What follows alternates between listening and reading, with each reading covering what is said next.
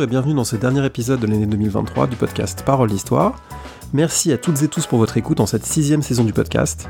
Avec cette année une nouveauté, l'émission co-animée avec Alexandre Jublin, Le fil de l'épée, que vous retrouvez sur le fil du collimateur deux fois par mois.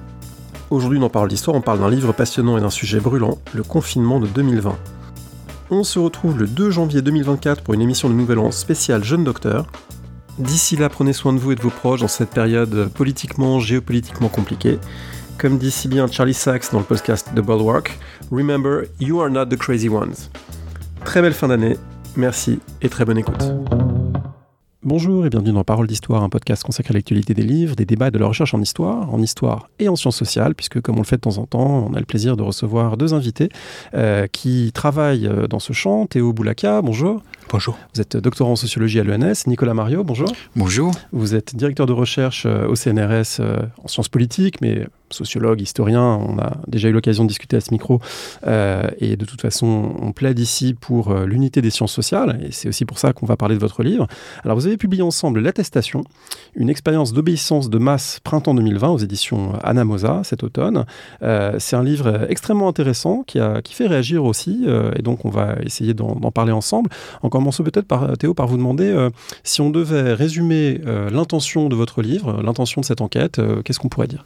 Alors l'intention initiale, c'était vraiment de partir de cette expérience hors norme pour poser des questions plus générales. L'expérience hors norme, c'est celle du premier confinement. Du premier confinement, exactement.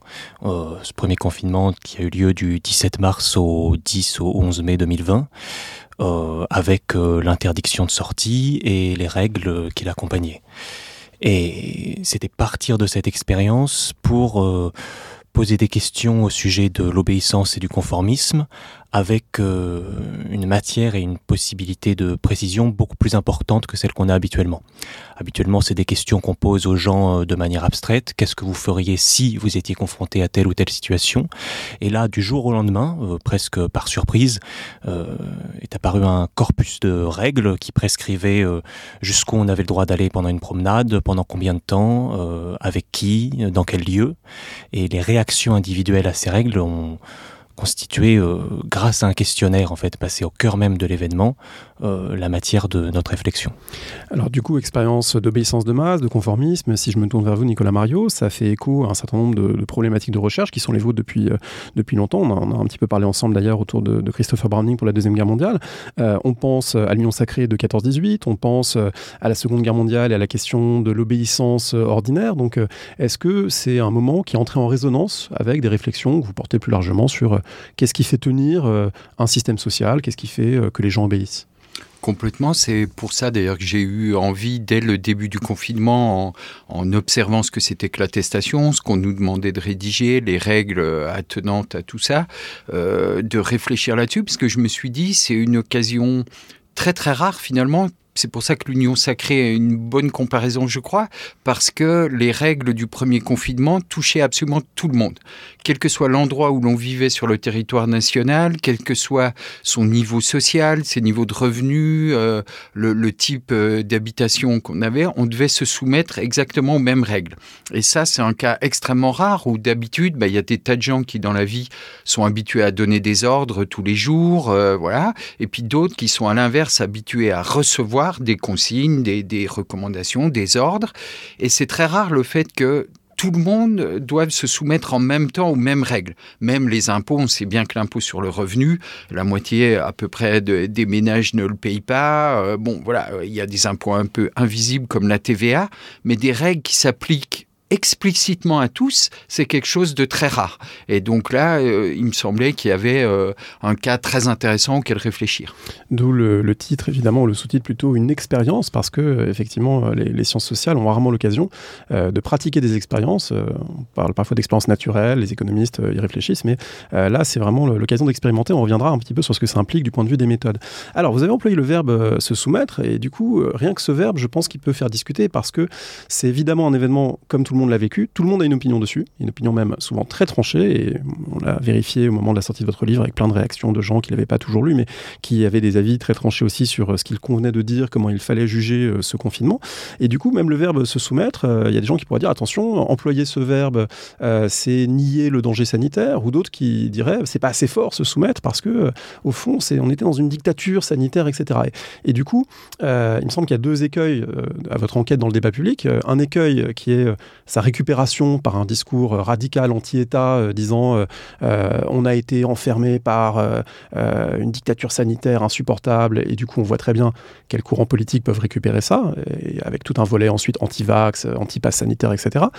Et puis inversement, euh, des personnes euh, qui défendent l'idée que l'épidémie n'est pas terminée, que des précautions maximales étaient, sont, restent nécessaires, et du coup qui peuvent euh, s'inquiéter de votre démarche en disant est-ce que vous n'êtes pas en train d'alimenter le validisme, c'est-à-dire le fait de ne pas prendre en compte les, personnes vulnérables, immunodéprimées en particulier, en disant en critiquant le confinement, en, tout cas en ayant une lecture critique du confinement, est-ce que vous n'êtes pas en train euh, de euh, voilà, valider euh, cette position un petit peu de, déni ou d'indifférence à, ces personnes? Alors, je vous pose ces questions parce que voilà, elles, sont, elles sont importantes. Vous savez que c'est un sujet hein, qui ne laisse pas indifférent.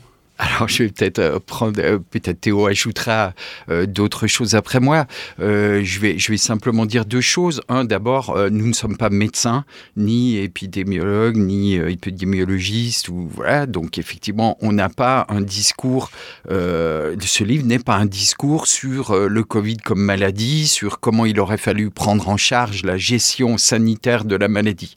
Bon, ça, c'est le, le premier point très fort. Ensuite, évidemment que euh, il y a des gens qui se sont pliés aux règles parce qu'ils avaient très peur, euh, effectivement, de la maladie. Ça, c'est indéniable et on en a des tas de cas dans le livre. Il ne s'agit pas du tout de le nier. L'intérêt des données qu'on a, c'est aussi de faire la part des choses, peut-être on y reviendra plus loin, entre la peur de la police et la peur de la maladie. Et en l'occurrence, on a des données pour essayer de dire des choses qui nous paraissaient relativement euh, intéressantes sur ce plan. Et puis surtout, la principale chose que je voudrais dire, c'est que le, le cœur du livre, justement, il porte sur le fait que ce qui nous a intéressés, c'est l'idée que le gouvernement, ne sachant pas trop comment réagir, mais comme beaucoup d'autres gouvernements, hein, dans une situation de très grande incertitude, le gouvernement français a fait un choix tout à fait particulier à notre sens, et on le montre assez bien vis-à-vis d'autres pays européens, c'est de transformer en quelque sorte une gestion sanitaire de la crise vis-à-vis de laquelle ils étaient finalement peu préparés, euh, voilà, en une gestion à notre sens policière de cette crise. Et c'est ça qui est le cœur du livre, c'est pourquoi est-ce qu'ils ont essayé de basculer vers cette gestion policière Sans doute parce que c'était plus facile? Quels aspects a pris euh, cette gestion euh, policière? Qu'est-ce qu'on peut en dire du point de vue de euh, l'adaptation des gens à cette nouvelle politique? C'est ça le cœur du livre. Théo, peut-être pour prolonger et, et, encore une fois répondre à cet argument qui consiste à dire critiquer les formes du confinement, c'est pas critiquer le principe de précaution sanitaire. Pas du tout. Euh, à aucun moment dans le livre on nie euh, la gravité de l'épidémie au printemps 2020 ou aujourd'hui. C'est-à-dire que nous n'avons jamais dit même que l'épidémie était terminée, qu'il fallait passer à autre chose. C'est euh, le président de la République qui l'a dit peu avant l'élection présidentielle de 2022. et même pendant la majeure partie de notre recherche, on a essayé de se tenir résolument à l'écart de ces questions. C'est-à-dire que on ne faisait pas un livre sur la gestion du confinement, pas une critique de la gestion du confinement. On le prenait comme un événement qui montrait des choses plus générales. Alors ça une, une position qui euh, s'est avérée très difficile à tenir, puisque tout de suite, quand on discutait du livre, la discussion portait sur euh, euh, l'efficacité de ces mesures, leur caractère plus ou moins justifié. Donc, on a essayé de prendre ces questions. on ne peut pas enlever complètement la charge politique. On ne peut pas du tout enlever complètement la charge politique. juste une expérience, à la façon dont un physicien, ferait un chimiste ferait une expérience en disant, bah voilà, tel matériau est neutre. Le chlore, on n'est ni pour ni contre le chlore. Le confinement, évidemment, quelque chose qui nous fait plus réagir. Exactement. Et c'est pour ça qu'on a décidé aussi pour euh, nettoyer un petit peu l'espace de la discussion et pouvoir ensuite aborder euh, ces questions qui nous intéressaient au premier chef. On a décidé d'aborder un petit peu frontalement cette question en disant euh, d'une part, est-ce que la réaction du gouvernement français était à l'échelle internationale une, réaction normale? Et D'autre part, est-ce qu'on peut évaluer deux ou trois ans après scientifiquement l'efficacité du confinement? Alors, euh, à la première question, on peut répondre que non, la réaction du gouvernement français n'a pas été une réaction mondiale euh, normale. normale au sens moyen. Au sens moyen, exactement. C'est-à-dire que si on compare le comparable et qu'on compare la France à d'autres États d'Europe, une grande partie des États européens, tous les États scandinaves, l'Allemagne, les, les Pays-Bas, mais aussi la Belgique, ont choisi de limiter les rassemblements de fermer euh, des commerces, de fermer des écoles, des universités, mais en aucun cas euh, de dire aux gens qu'il ne fallait pas sortir de chez eux. C'est une différence fondamentale, euh, ne serait-ce qu'au niveau de l'expérience concrète du confinement. Et la deuxième chose qu'on a regardé, c'est si, après ces quelques années passées, il y avait des évaluations en fait de l'efficacité du dispositif. Encore une fois, on nie pas que sur le moment, c'était des décisions qui étaient extrêmement euh, difficiles à prendre et qu'il euh, ne s'agit pas de juger avec euh, le recul de plusieurs années ce qui a été fait à l'époque. Mais c'est quand même une question intéressante de se demander est-ce que ça a été efficace? C'est pas des analyses statistiques qu'on a faites nous-mêmes, on a tout simplement pris la littérature existante dans Nature, dans Science, qui montre très clairement que le confinement au sens d'assignation à domicile, au sens de ne sortez pas euh, de chez vous et euh, remplissez un papier euh, et remplissez un papier et il y a des policiers qui vont vous contrôler a une efficacité sanitaire faible ou nulle tout simplement parce que quand on a déjà fermé, en fait, c'est assez logique, euh, l'ensemble des lieux, euh, surtout des lieux clos où on peut se rendre, ça ne sert pas à grand-chose d'empêcher les gens d'aller dans des lieux vides ou dans des forêts ou sur des plages. Voilà, ce que, ce que tout le monde ne savait pas forcément à l'époque, mais effectivement, le recul permet de le, permet de le mesurer. Alors, euh, du coup, cette enquête, elle est publiée en 2023, mais elle naît d'une certaine manière sur le moment, parce que sur le moment, à la façon dont, pas mal de, chercheurs et chercheuses, évidemment, ont, réagi à l'événement, je pense au fait que Hervé Mazurel a lancé une collecte de rêves, Sarah Gainsburger a lancé une collecte de, euh, de photos de commerce et de comment ils agençaient leur fermeture, etc. Et vous, vous avez euh, lancé une collecte. Alors, Nicolas Mario, euh, ça, ça, donne quoi D'improviser un questionnaire, une collecte Alors, je dis improviser, pas au mauvais sens, mais voilà, il y a malgré tout ce caractère un peu d'urgence. ça donne quoi d'improviser ça en temps réel? Bah, ça a largement occupé en fait mes 55 jours de, de confinement, c'est-à-dire qu'assez vite, je me suis dit, bon, on a cette, attestation, il faut essayer d'en faire quelque chose. Qu'est-ce qu'on pouvait faire? Ben, Pas grand-chose étant donné qu'on était euh, supposément enfermé chez nous. Donc l'idée assez vite, euh, j'ai contacté d'autres euh, collègues et, amis, dont Pierre Merclé, notamment à, Grenoble, et on s'est dit qu'est-ce qu'on peut faire? Moi, je voulais essayer de glisser quelques questions justement sur l'obéissance aux règles. Voilà. Et il m'a dit, ben, on y réfléchit avec d'autres collègues également, toulousains, autres, etc.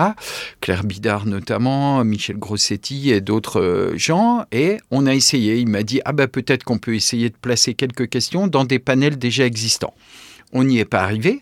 Et donc on s'est dit, bah, on va élaborer nous-mêmes un questionnaire en essayant de le bricoler et de le diffuser du mieux possible pour qu'il soit représentatif. Et donc l'idée là, ça a été de contacter euh, notamment euh, la presse quotidienne régionale, les rédactions, pour qu'ils mettent sur leur site en ligne euh, le questionnaire. Au début, on a eu un peu de mal, et puis après, par imitation, les premiers acceptant, les autres ont suivi. Et finalement, on a pu faire un tour de France comme ça complet. Euh, des organes de presse régionale, et je les remercie encore parce qu'ils ont accepté de mettre en ligne le questionnaire, ce qui fait que près de 30 000 personnes se sont lancées dans les répondre au questionnaire. Il était beaucoup trop long, c'est de notre faute. 16 000 sont allés au bout. C'est ceux qu'on a gardés et qui constituent l'enquête euh, La vie en confinement, qui constitue vraiment les données, le, cœur des données euh, là, de, de l'enquête.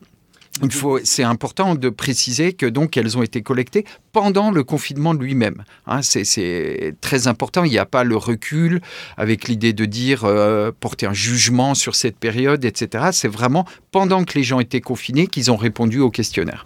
Est-ce que c'est satisfaisant du point de vue sociologique? Est-ce que euh, voilà, il y, a une surreprésentation de telle ou telle région, groupe, euh, sexe, etc. Alors on est content parce que du point de vue régional, non, on est très bon, l'échantillon est très représentatif grâce à la PQR justement. Du point de vue politique, axe gauche-droite, etc., c'est plutôt pas mal aussi, encore grâce à la PQR. Au début, notre questionnaire était très... Il y avait beaucoup trop de répondants à gauche et puis petit à petit, euh, des gens qui se situent plutôt à droite ont également répondu au questionnaire.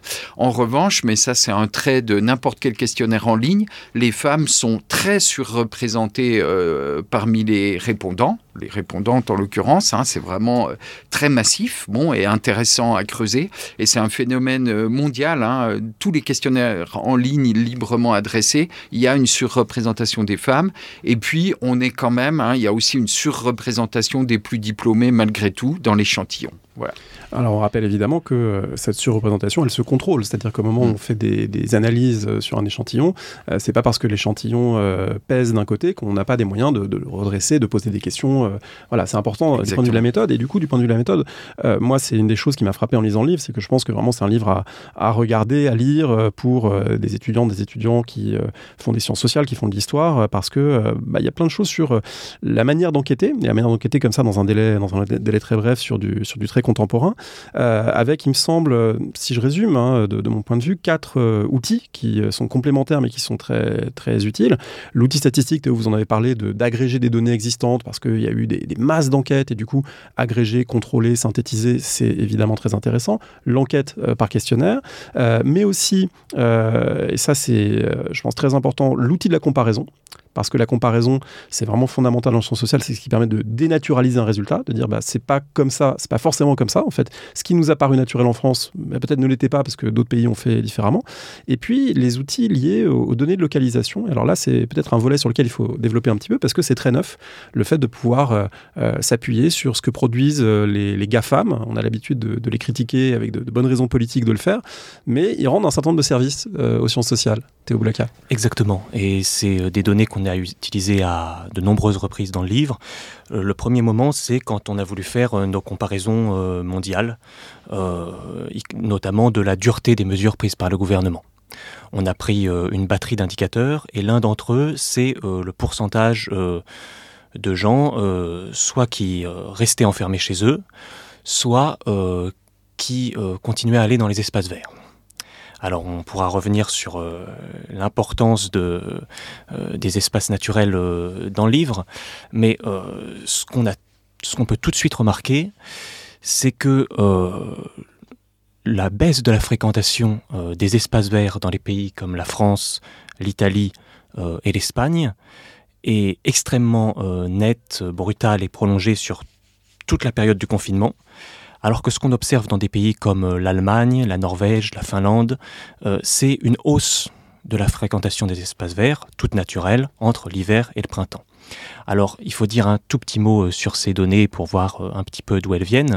Les données recueillies par Google, c'est des données qui sont recueillies de géolocalisation à partir des, smartphones et de l'utilisation de Google Maps. Et euh, c'est des données qui ont été rendues euh, publiques pendant la crise sanitaire, évidemment à un niveau agrégé, pas à un niveau individuel. Donc le, niveau le plus fin auquel ces données étaient disponibles, c'était euh, par exemple pour la France le département, c'est-à-dire une subdivision administrative de niveau 2. Et donc pour Google prenait une période de référence qui était en fait le mois de janvier 2020 et calculer l'évolution de la fréquentation de différents espaces par rapport à cette période de référence. Et ça, c'est des, chercheurs de Google qui se sont dit qu'ils allaient faire ça ou c'est euh, quelque chose que, vous avez interprété à partir de leurs données?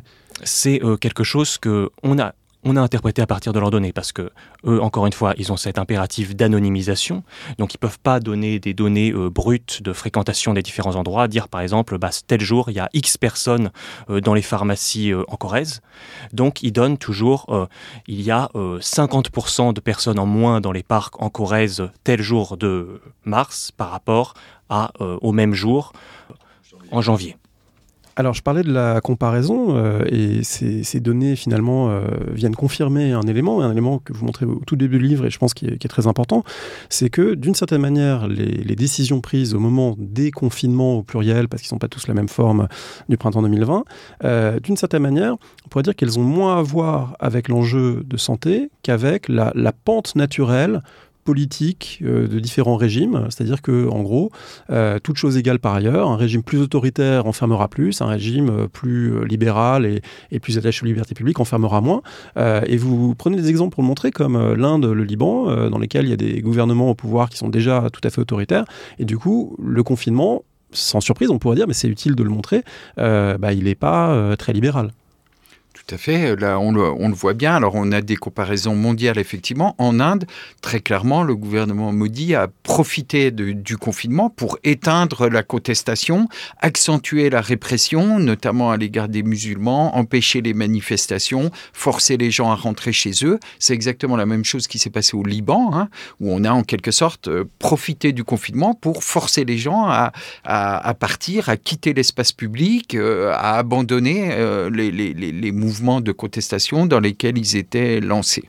Et en fait, c'est un peu une découverte et une surprise pour nous de l'enquête. Et, c'est peut-être la question qui tient le plus la première partie du livre, hein, celle qui concerne plutôt euh, l'action des gouvernements et plus particulièrement du gouvernement français, c'est cette gestion de l'incertitude. C'est tout à fait vrai que tous les gouvernements, notamment en Europe, étaient confrontés à la même incertitude. Ils ne savaient pas bien ce que c'était que cette maladie, comment y réagir, comment faire face, par quelles mesures, etc.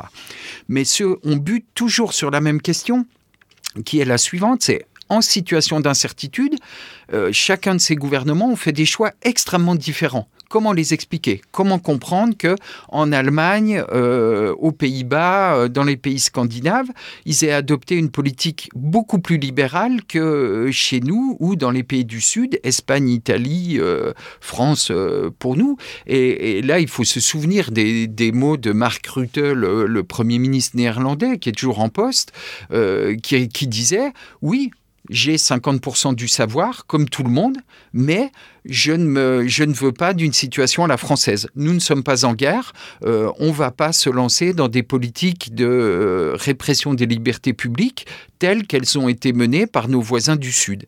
Et ça, c'est extrêmement frappant et on a pu le relier, effectivement, on peut le montrer, s'interroger là-dessus. C'est une vraie question très forte. Pourquoi chaque gouvernement a fait tel choix hein, plutôt que tel autre? Et on a en plus des instruments statistiques pour le montrer. Effectivement, il y a une pente régulière. Hein. Plus il y a euh, de, policiers dans le pays, y compris de policiers municipaux, plus le confinement était dur. C'est une liaison statistique euh, très forte. policiers en général avant en général avant le confinement, bien sûr, avant le confinement. Et ça marche très bien. Hein. Il y a une régularité statistique très forte où on voit que la France est effectivement un pays, même si on utilise d'autres indicateurs euh, de liberté publique, ça marche aussi. On voit que la France n'est pas très bien classée et de fait, elle fait partie du groupe des pays les plus durs du point de vue du confinement. Voilà, ce, qu'on a fait en, gros pour montrer ça, c'est à la fois zoomer sur des cas particuliers et euh, utiliser euh, plusieurs indicateurs qui peuvent renseigner sur les penchants autoritaires des États. Alors zoomer sur des cas particuliers, sur des cas pas forcément attendus, parce qu'il faut bien voir que sur cette période, on a une, une vision du monde qui est un tout petit peu tronquée. C'est-à-dire que quand on pense confinement et réaction des États, on a bon, l'exemple de la Chine, une espèce de réaction euh, totalitaire euh, euh, attendue, et l'exemple de la Suède qui aurait serait parti sur un laisser-faire total. Et, voilà, beaucoup de gens reconnaîtront leur conversation familiale, tournant inlassablement autour des mêmes arguments et contre-arguments. Et euh, donc on est allé voir euh, dans des endroits un petit peu plus exotiques. Et notamment euh, en s'appuyant sur euh, livre de Gilles Favrel-Garrigue et Laurent Gaillet, Fier de punir, qui, eux, dans leur livre, font une espèce de cartographie mondiale des États portés sur la répression des conduites déviantes. des États justiciers un petit peu où euh, la police, euh, de manière plus ou moins légale, va euh, réprimer tout un tas de comportements qui, qui font partie de, de comportements normaux. Et donc c'est ça qui nous a orientés notamment vers les Philippines donc les Philippines de Rodrigo Duterte, qui a une longue tradition de guerre contre la drogue, euh, qui euh, se vante lui-même d'avoir fait assassiner euh, plus de 1500 personnes dans ce cadre quand il était maire de Davao, et qui a mis en place ce qui est probablement le confinement le plus dur au monde, avec non seulement la police, mais aussi l'armée déployée dans les rues sur de nombreux checkpoints, avec une seule personne par foyer autorisée à faire ses courses avec un laissez-passer avec euh, des dizaines de milliers euh, d'arrestations, avec des exécutions sommaires et un confinement qui en plus euh, a duré plus d'un an dans cette situation. Et donc là, on voit très très bien la continuité qu'il peut y avoir non seulement entre le discours et les pratiques, en l'occurrence de la guerre contre la drogue, et le discours et les pratiques de lutte contre le virus. Et l'autre chose, c'est de prendre une batterie d'indicateurs statistiques sur les penchants autoritaires des États. alors, il y, a des, il y, a des, papiers qui ont été publiés par d'autres que nous sur ça. Il y en a un qui a été publié par des chercheurs américains qui s'intitule de manière très parlante A Window to Repression une fenêtre pour la répression. Et donc eux utilisent notamment deux indicateurs. Euh, des euh, index euh, fabriqués à partir de différentes bases de données, notamment le Human Rights Protection Score, qui agrège notamment des, indicateurs sur l'état de la justice, les droits des justiciables, la torture, les mauvais traitements en prison. Un autre indicateur qui est tiré d'une base qui s'appelle ACLED, Armed Conflict Location and Event Dataset, qui en fait est une base assez extraordinaire puisque avec une infrastructure assez importante, elle recense en temps réel toutes les formes de violence politique autour du monde. Alors avant 2020, c'était pas dans les États d'Europe occidentale. Maintenant, c'est même il y a des données sur la France. Donc à chaque fois qu'il y a un assassinat de journaliste, un assassinat politique, quelqu'un qui est euh, battu lors d'une manifestation, c'est recensé par la base. Ça fait des dizaines de milliers euh, d'événements et on peut très simplement euh, calculer la fréquence de ce genre de d'événements dans les différents pays. Et ce qu'on ce qu'on observe toujours, toujours la même chose, quel que, soit l'indicateur qu'on prenne, c'est une liaison statistique, une fois contrôlée évidemment par tout un tas d'autres variables, entre euh, les penchants autoritaires des États et euh, l'intensité euh, des mesures prises pendant le confinement. Alors si je reprends un argument euh, maintes fois mobilisé dans les médias et probablement aussi dans les discussions de, Café du Commerce, euh, c'est que euh, les Français sont des Latins particulièrement désobéissants, comme les Italiens et les Espagnols d'ailleurs, donc il n'y aurait pas de hasard finalement à ce que les, pays du Sud, on ait dû passer par la peur du gendarme, alors que la légendaire discipline germanico-scandinave aurait permis d'éviter ça. Est-ce qu'on peut répondre à, à ça, Nicolas Mario? euh, est-ce qu'on peut répondre? Je crois que, bon, ce qu'on peut répondre, c'est que c'est un peu triste et que le gouvernement aurait pu essayer de faire un minimum de confiance euh, à ses concitoyens. Non, je crois plutôt que ce qu'on peut regarder, plus que les comportements réfractaires euh, des gens, d'autant plus que globalement, avec l'enquête, on voit que les gens, globalement, se sont pliés effectivement aux, mesures prises, les ont acceptées, ne sont pas devenus de dangereux délinquants tout d'un coup. Ce qui est plutôt intéressant, c'est le gouvernement lui-même et ses politiques. C'est de ce point de vue-là qu'il faut se tourner. Qu'est-ce qu'ils ont de spécifique, ces gouvernements euh, espagnols, italiens et français, pour avoir fait ce type de choix? Et comment on peut expliquer qu'en France, par exemple, la quasi-totalité euh, des pouvoirs publics locaux évidemment des préfets. Bon, c'est assez logique, ils sont sous les ordres du ministère de l'Intérieur, mais également des élus locaux, voire des journalistes locaux.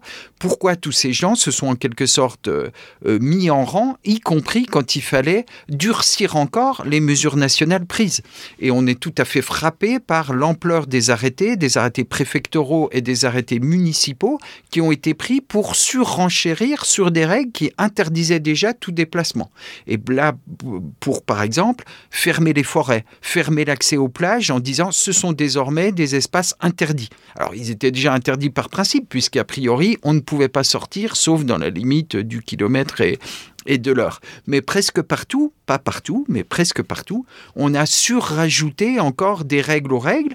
Et ça, je crois que ça témoigne plutôt effectivement d'une euh, euh, voilà d'une manière d'être euh, des édiles locaux, des élites, etc., plus que du comportement des citoyens eux-mêmes. Il y a des gens qui ont triché, effectivement, mais le fait est qu'on peut montrer qu'ils ont été tout à fait minoritaires.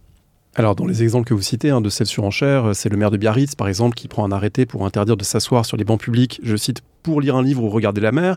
Euh, et puis, il y a aussi tout ce qui l'accompagne, c'est-à-dire euh, tout le discours médiatique euh, qui reprend le vocabulaire de la, la traque des réfractaires. là, on voit qu'il y a eu une forme de convergence, effectivement, très, très intense. Alors, cette question de l'obéissance, de la désobéissance, de finalement, est-ce que les, les, gens sont plus turbulents ou pas, ou autrement dit, est-ce qu'on a raison de les enfermer parce qu'ils sont potentiellement turbulents, elle s'est posée aussi sur le territoire national, parce qu'il y a un certain nombre de lieux qui ont été montrés du doigt, souvent stigmatisés d'ailleurs, en disant, bah, regardez, les gens font n'importe quoi euh, en Seine-Saint-Denis, les gens font n'importe quoi dans telle ou telle euh, grande ville. Alors là, il y a toute une démonstration très très euh, détaillée, très technique que vous menez, Théo Boulaka, pour montrer que c'est que c'est en fait beaucoup plus compliqué que les instruments de mesure qu'on a, notamment des verbalisations, des contrôles, montrent une réalité peut-être différente que, autrement dit, les banlieusards n'ont pas été si indisciplinés que ça. Exactement. Alors, des données qu'on a récupérées, notamment, c'est en effet les données de verbalisation. Enfin, qu'on a récupérées, pas nous.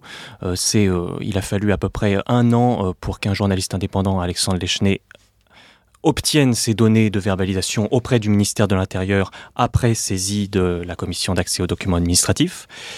Et quand on a regardé ces données de verbalisation, qui sont des données de verbalisation par département, on s'est aperçu qu'il y avait des disparités euh, absolument énormes.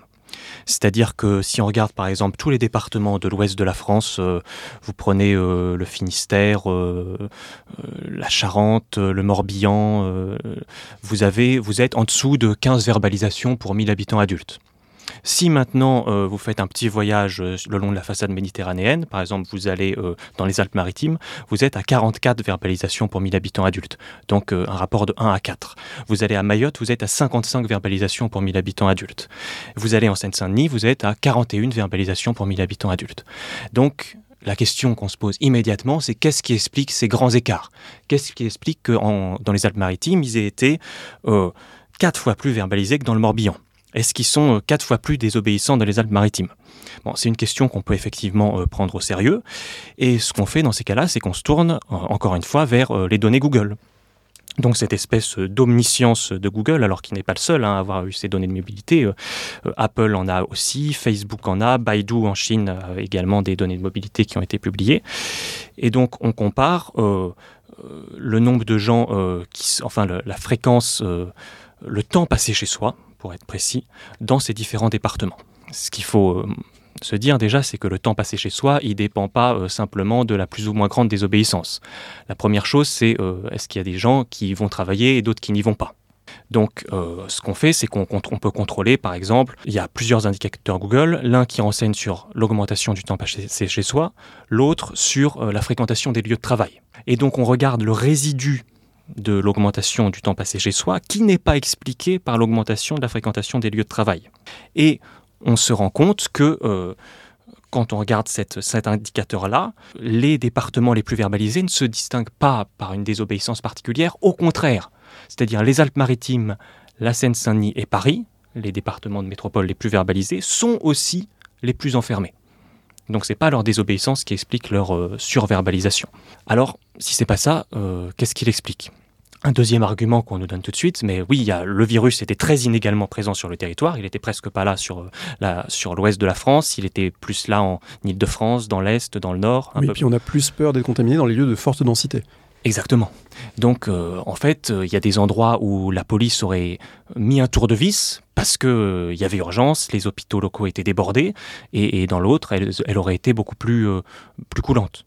Alors ça peut expliquer euh, certains, certains taux départementaux, si vous prenez l'exemple du Haut-Rhin par exemple, qui a un, taux de verbalisation élevé, enfin une 28 personnes verbalisées pour 1000 habitants adultes, euh, effectivement c'est le département de métropole le plus touché, avec une augmentation de la mortalité qui est terrifiante hein, sur la période qui est de 112%. Donc euh, à cet endroit précis, ça peut expliquer ça. Mais statistiquement, ce qu'on observe, c'est que ça s'explique plutôt par deux autres choses qui ont plus à voir, encore une fois, avec euh, l'histoire sécuritaire des lieux, qui est, euh, si on prend des indicateurs concrets, le, nombre de caméras de vidéosurveillance, le nombre de policiers municipaux euh, présents dans tel et tel département. Par exemple, pourquoi les Alpes-Maritimes ont été si verbalisées? Parce que c'est un département qui a une très longue histoire de surveillance et d'investissement sécuritaire. Le département en France où il y a le plus de policiers municipaux, de caméras de vidéosurveillance.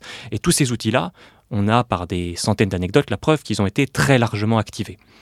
Et la deuxième chose qui explique la, surverbalisation, par exemple, de la Seine-Saint-Denis, c'est euh, le rapport euh, police-population euh, dans ces endroits-là. C'est qu'on montre statistiquement que plus le pourcentage de la population vivant en quartier prioritaire de la ville dans un département est élevé, plus le nombre de verbalisations est élevé également, une fois contrôlé par toute une batterie d'autres indicateurs.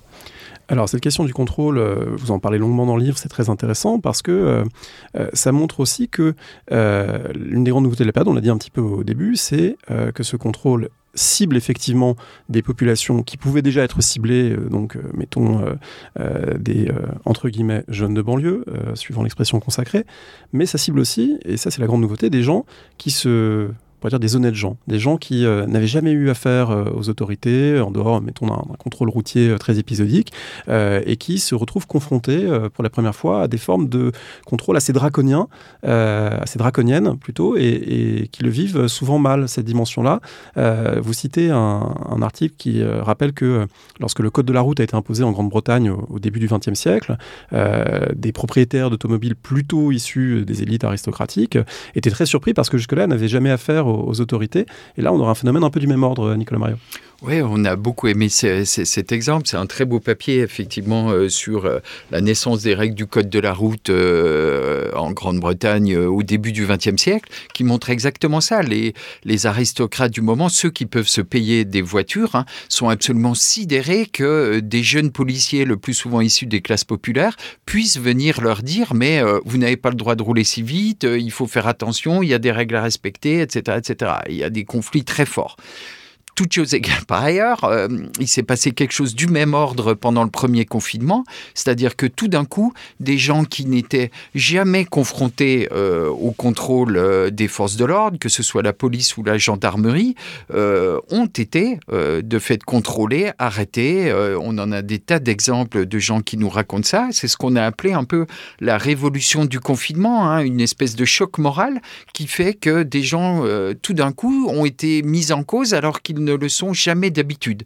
Hein. ils sont confrontés effectivement à une situation euh, qui n'avait pour certains jamais expérimenté, être contrôlés parfois par de jeunes gens. Il y a une femme assez âgée qui raconte ça très bien, qui dit euh, oui déjà aller faire mes courses euh, c'est pas drôle, mais alors si en plus en chemin je suis arrêté par un gamin parfois plus jeune que mes fils qui me fait la leçon sur ce que j'ai acheté, etc. C'est absolument sidérant.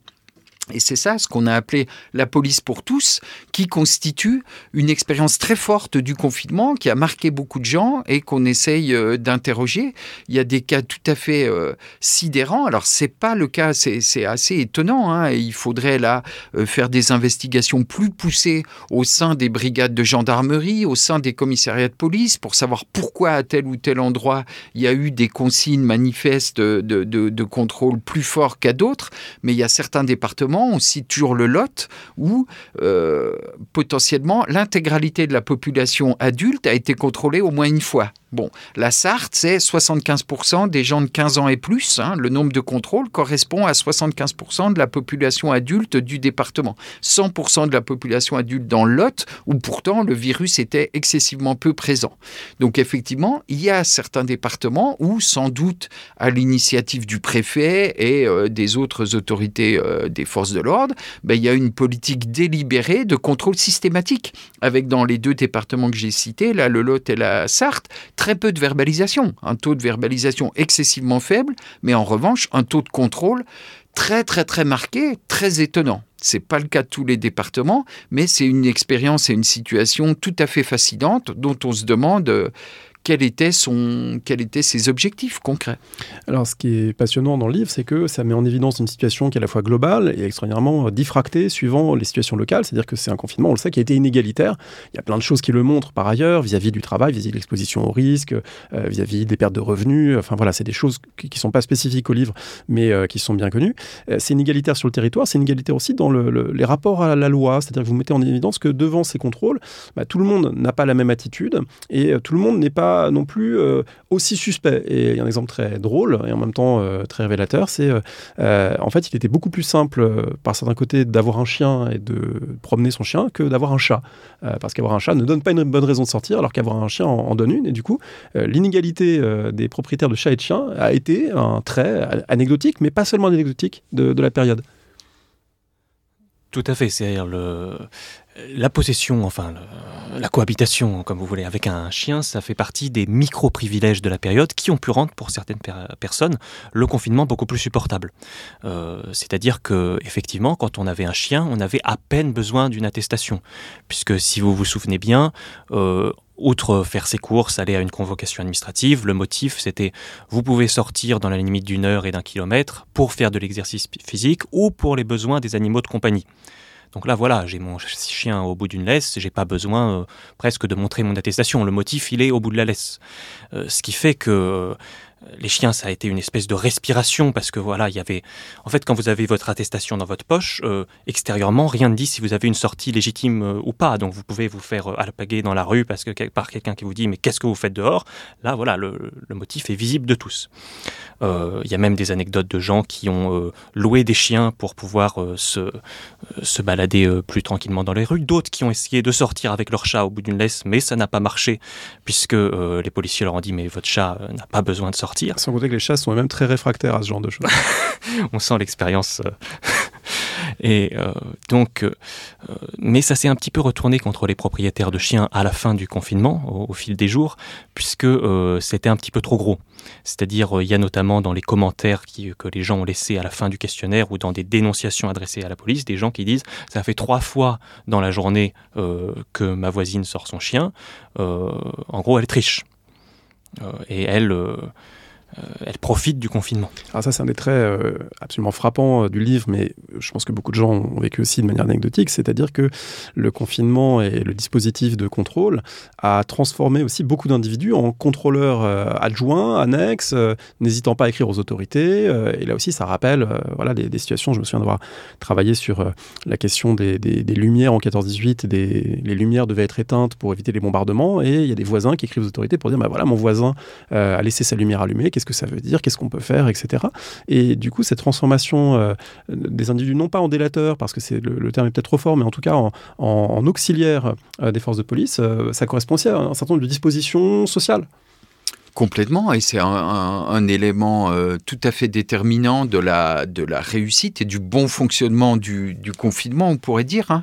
C'est-à-dire que euh, la, ce, qu'on essaie de montrer au long du livre, c'est qu'évidemment, c'est plutôt la première partie du livre, l'obéissance, elle a une dimension verticale de rapport entre les gouvernés et, les gouvernants, et en l'occurrence ici euh, la police, mais elle a aussi très très fortement, c'est ce qu'on montre là plus tôt dans la deuxième partie du livre, un, un versant horizontale, hein, où l'idée c'est de soit de montrer l'exemple, de se montrer comme étant un, confiné particulièrement respectueux des règles, pour dire bah voilà, je me protège, je protège les autres, etc., etc. Ça c'est un premier aspect.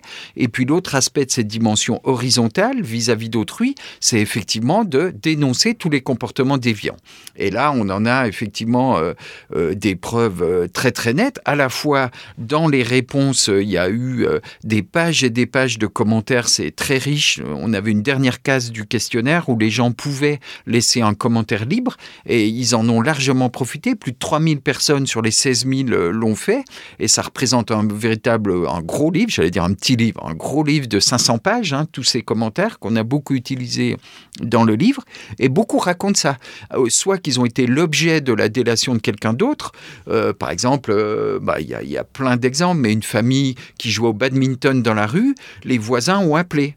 Euh, la police pour dire ils n'ont pas le droit de jouer au badminton dans la rue. Et la police est arrivée, puis elle a dit bah si, ils sont là en bas de chez eux, ils respectent le kilomètre et l'heure. Euh, bon, ils font une petite partie de badminton, euh, ils ont le droit, ils ont le droit de le faire. On peut rien dire. Bon, il y a ah, des sachant qu'il y, a des policiers qui auraient pu en juger autrement, parce que vous voilà, aussi dans le livre qu'il y a des, situations d'arbitraire, de gens qui vont faire des courses et les policiers disent c'est pas les bonnes courses, etc. Complètement. Une grande période de d'arbitraire et de d'appréciation individuelle sans règles avec des, contournements de règles ou des règles incertaines euh, très très marquées. Tout à fait. Mais c'est pour ça que sans doute cette situation, si le confinement est une expérience d'obéissance de masse au sens un peu neutre de cette idée, c'est parce qu'il a reposé fondamentalement sur l'idée d'une égalité négative on était tous soumis aux mêmes règles, aux mêmes contraintes, etc. C'est pour ça que je parle d'égalité négative. Et beaucoup de gens, plutôt que peut-être de dire euh, euh, qu'est-ce que c'est que ces règles, elles sont absurdes. Alors plein de gens ont dit ça aussi, par exemple pour la fermeture des forêts, etc.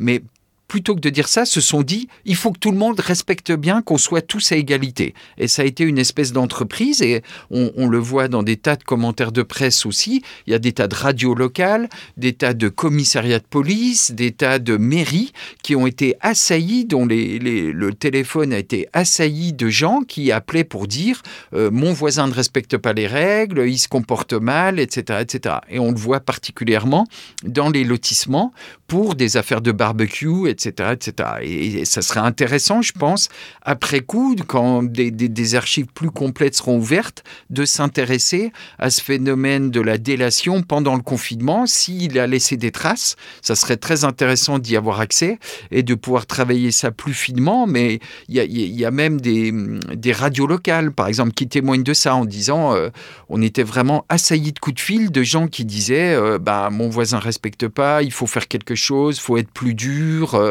il faudrait préciser les règles, préciser tel ou tel point.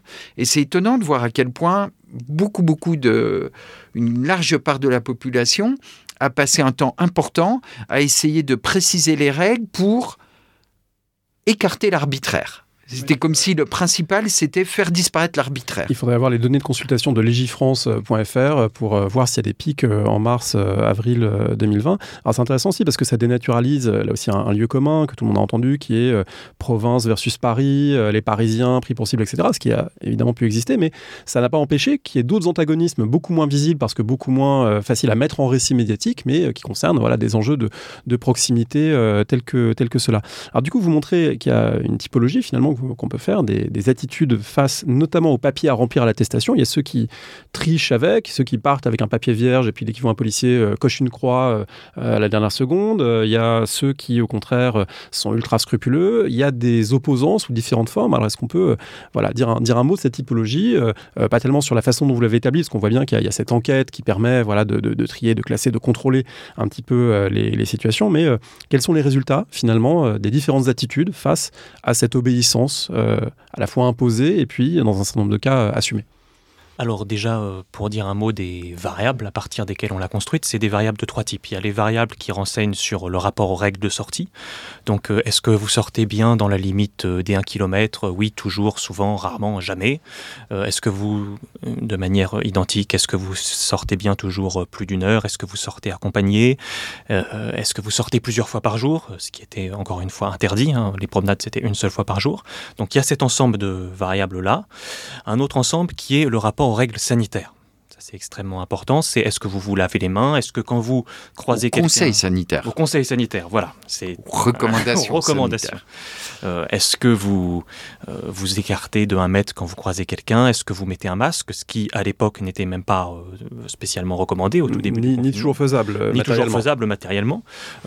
est-ce que voilà, est-ce que vous désinfectez vos courses et les surfaces quand vous rentrez? Deuxième ensemble de variables. Et le troisième, c'est des variables qu'on pourrait dire un petit peu de, qui sont particulièrement intéressantes de, de participation. On pourrait dire les choses comme ça. Est-ce que vous applaudissez les soignants aux fenêtres? Est-ce que vous faites du bruit aux fenêtres en désapprobation du gouvernement? Est-ce que vous êtes allé voter aux élections municipales? Euh, Est-ce que vous, tout simplement, vous vous informez sur l'épidémie ou pas euh, de manière quotidienne?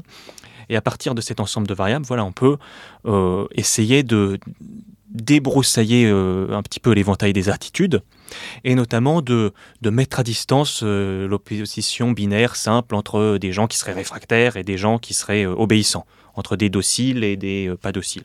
Et j'insiste là-dessus sur un point, c'est que vous voyez que les 15 variables là qu'a résumé Théo, eh, ce sont toutes des variables de pratique de confinement. C'est-à-dire que notre classification là, elle ne repose pas sur, j'en sais rien, la position professionnelle des gens, leur âge, leur sexe ou je sais pas quoi. Elle repose vraiment sur des pratiques de confinement. Qu'est-ce qu'ils ont fait pendant le confinement stricto sensu, du point de vue des règles de confinement? Voilà, exactement. Et on a conservé hein, toutes les, modalités des réponses. C'est-à-dire qu'on distingue des gens, par exemple, est-ce que vous trichez parfois avec l'attestation? On a des gens qui disent je triche toujours. Certains qui disent je triche euh, euh, rarement, euh, jamais, souvent. On distingue les gens qui disent je triche toujours et ceux qui disent je triche parfois. Donc ça, donne une, typologie qui est plus riche. Et ce qu'on peut regarder, c'est en fait utiliser cette typologie, pas pour la présenter en disant voilà j'ai une typologie des gens, mais pour euh, répondre aux questions générales qu'on se pose. Par exemple, la première question, c'est euh, celle qu'on posait au début sur est-ce que les gens ont obéi par peur du virus? Et ben là, on peut comparer deux groupes de gens, ceux qu'on a appelés les exemplaires et ceux qu'on a appelés les légalistes. les exemplaires, ce sont majoritairement des femmes, qui d'une part respectent toutes les règles de sortie, mais beaucoup investi également les recommandations sanitaires. C'est-à-dire rentrent chez elles, désinfectent les surfaces, se lavent les mains, mettent un masque, euh, s'arrangent pour trouver un masque, euh, s'écartent quand elles croisent quelqu'un, euh, prennent toutes sortes de précautions. applaudissent les soignants aussi. Alors pour ces personnes-là, on peut se dire, ah bah oui, euh, effectivement, euh, elles ont pris très au sérieux les conseils sanitaires, donc peut-être que si elles respectent les règles de sortie, c'est par peur du virus. Ça, c'est à peu près 20% de la population.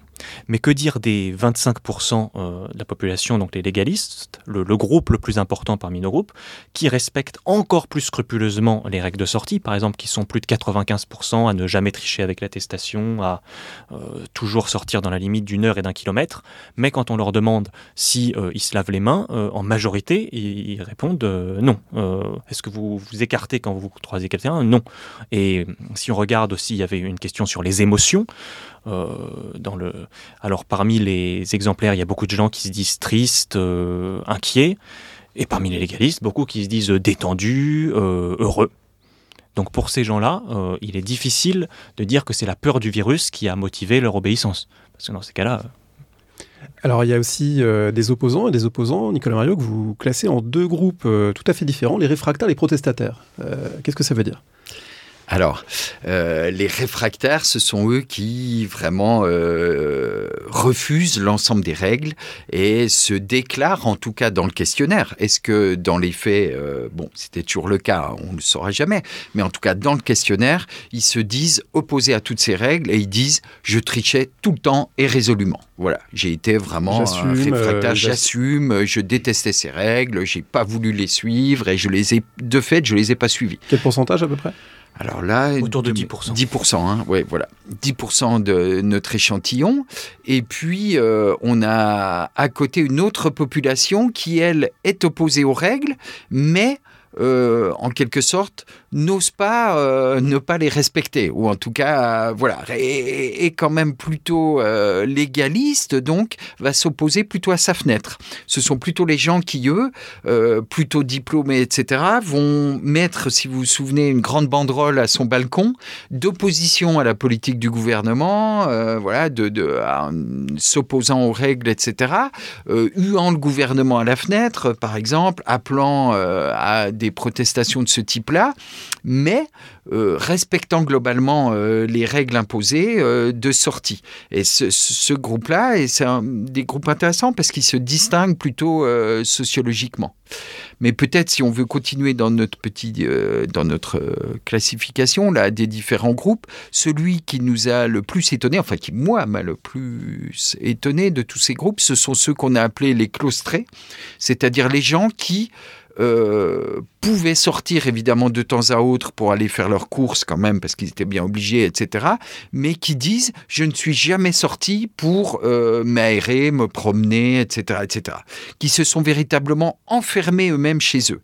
Et c'est la première euh, distinction de la classification là, celle qui sépare ces claustrés, 20% de la population à peu près, hein, de tous les autres. Tous les autres, ils sont un peu sortis, etc. Donc la première séparation dans l'échantillon, c'est entre et les autres. Et ce qui est tout à fait étonnant, c'est qu'on aurait pu se dire, moi, je pensais naïvement que les claustrés, c'était a priori ceux qui étaient les plus fragiles, qui auraient eu euh, le plus peur du virus, plutôt des personnes âgées euh, qui seraient restées chez elles en disant on m'a dit que euh, je risquais gros, que c'était grave, etc., etc. Je m'enferme. Eh bien, à notre grande surprise, pas du tout. Ces claustrés, ce sont plutôt des jeunes gens, plutôt des étudiants. Et là, en fait, on retrouve pas mal de, de choses qui ont pu être dites autour des grandes difficultés qu'on connaît les lycéens, les étudiants pendant le confinement, mais on le voit très bien là, hein. ce sont plutôt des gens des classes populaires, plutôt des gens qui vivaient dans des conditions très dures, euh, dans des immeubles, dans des petits studios, dans des grandes barres d'immeubles, etc., et plutôt des jeunes qui composent la population des claustrés. Et ça, c'est un grand étonnement pour nous, hein, pourquoi finalement ces gens-là sont ceux qui se sont le plus enfermés? Alors on a essayé de donner des réponses à ça et une des réponses fortes qu'on a essayé d'avancer, c'est pour un, grand nombre d'entre eux, des gens qui euh, apparemment considéraient qu'ils n'avaient pas la possibilité vraiment de bien comprendre, de bien s'adapter aux règles, et qui n'ont pas su y faire face, qui se disaient tout le temps, je suis entre deux, qu'est-ce que c'est que ces règles, c'est flou, euh, est-ce qu'on va me reprocher quelque chose, et donc qui ont préféré ne pas sortir comme solution évidente. Ça ne veut pas du tout dire qu'ils soutenaient la politique mise en œuvre, bien au contraire. C'est-à-dire qu'on a parmi les claustrés des gens qui, dans les réponses aux questionnaires, se disaient violemment hostiles à la politique du gouvernement. Peut-être le dernier point à aborder, parce que euh, c'est un livre très riche, on ne peut pas sans doute euh, tout dire, mais c'est un, résultat fondamental de l'enquête, c'est que le confinement était genré. Alors genré pas la façon euh, du Panama, j'ai appris ça en vous lisant, qui a fait un confinement un jour pour les hommes, un jour pour les femmes, et de fait, le jour où les femmes avaient le droit de sortir un jour sur deux, elles sortaient moins que les hommes. Mais d'une certaine manière, vous retrouvez ce résultat en montrant que toute une série de facteurs et toute une série de mécanismes contribuent à genrer le confinement français. Alors, Théo Boulaka, vous pouvez nous, nous, expliquer un petit peu ce que ça, ce que ça recouvre alors euh, déjà, on est parti effectivement de ce constat qui est que les femmes sont moins sorties que les hommes pendant le confinement. Et ça, euh, comme on a une batterie de questions extrêmement précises, on peut le, elles sortaient, euh, elles dépassaient moins souvent le kilomètre, elles sortaient moins souvent plusieurs fois par jour et elles sortaient moins longtemps. alors pourquoi? Hmm, Est-ce que c'est parce qu'elles étaient plus obéissantes, plus respectueuses de l'autorité?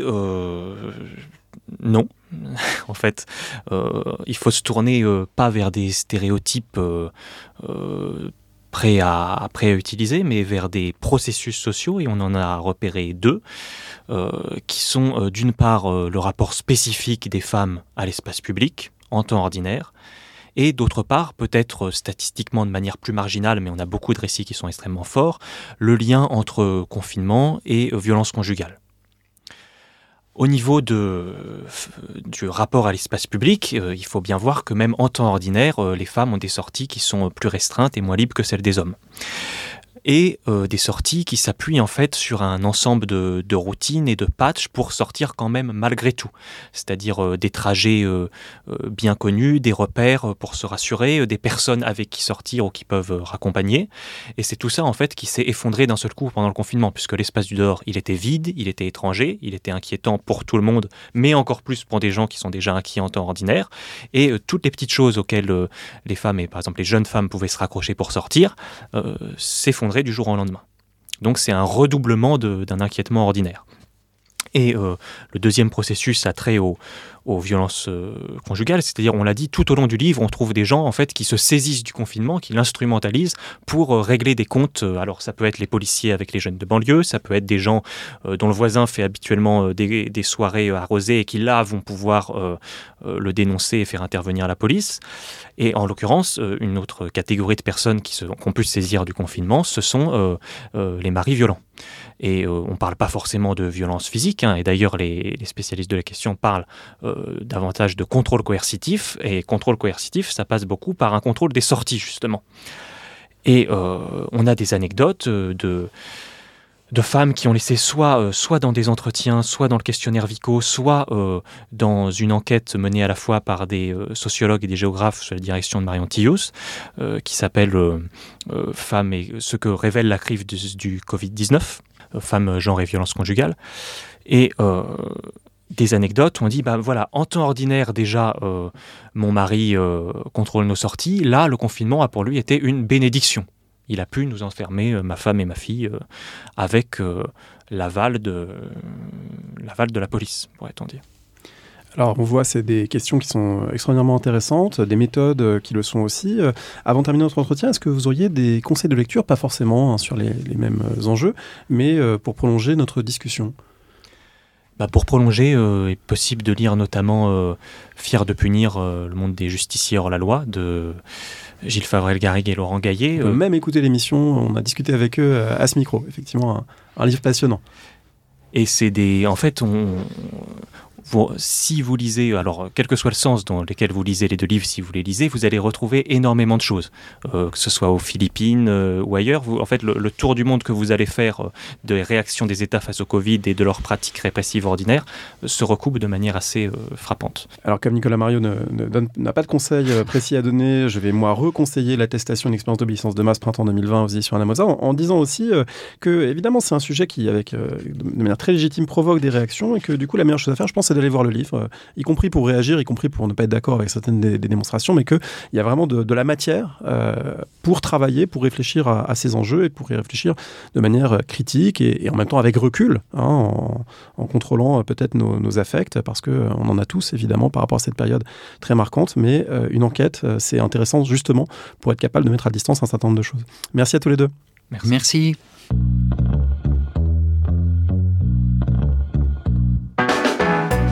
Merci de nous avoir écoutés. Rendez-vous sur le site www.paroledhistoire.fr pour toutes les informations sur le podcast, pour vous abonner, écouter ou télécharger les autres émissions.